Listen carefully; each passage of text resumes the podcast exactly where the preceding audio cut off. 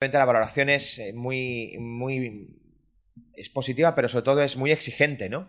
Eh, el trabajo que se requiere de las concejalías que van a ser las receptoras de toda la documentación, aquí saben ustedes que está el concejal de movilidad, también está la concejal de educación, va a ser muy intenso porque, insisto, vinculamos la ayuda a la situación económica.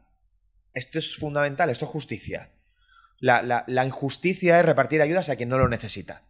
Y digo repartir porque esa es la filosofía mal entendida. Ahora, distribuir ayudas a quien lo necesita creo que es realmente testimonio de justicia social.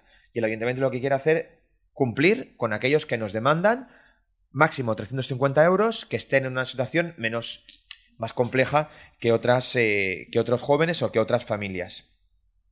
170.000 euros, es, partimos de esta base puede ocurrir como ocurrió, como en aquel momento también, eh, bueno, pues eh, ya saben ustedes, ¿no? Ha venido sucediendo con las ayudas del IBI y con otras tantas, siempre que se hagan en función de la renta o con las ayudas al pago del agua, que se podrán incrementar a posteriori, pensamos en las próximas modificaciones, en cuanto tengamos la liquidación del presupuesto más adelante, pero partimos de 270.000 euros, máximo 350 por demandante, y esperamos que esto sea una herramienta que copien, y digo copien, en sentido más eh, positivo del concepto, ¿no?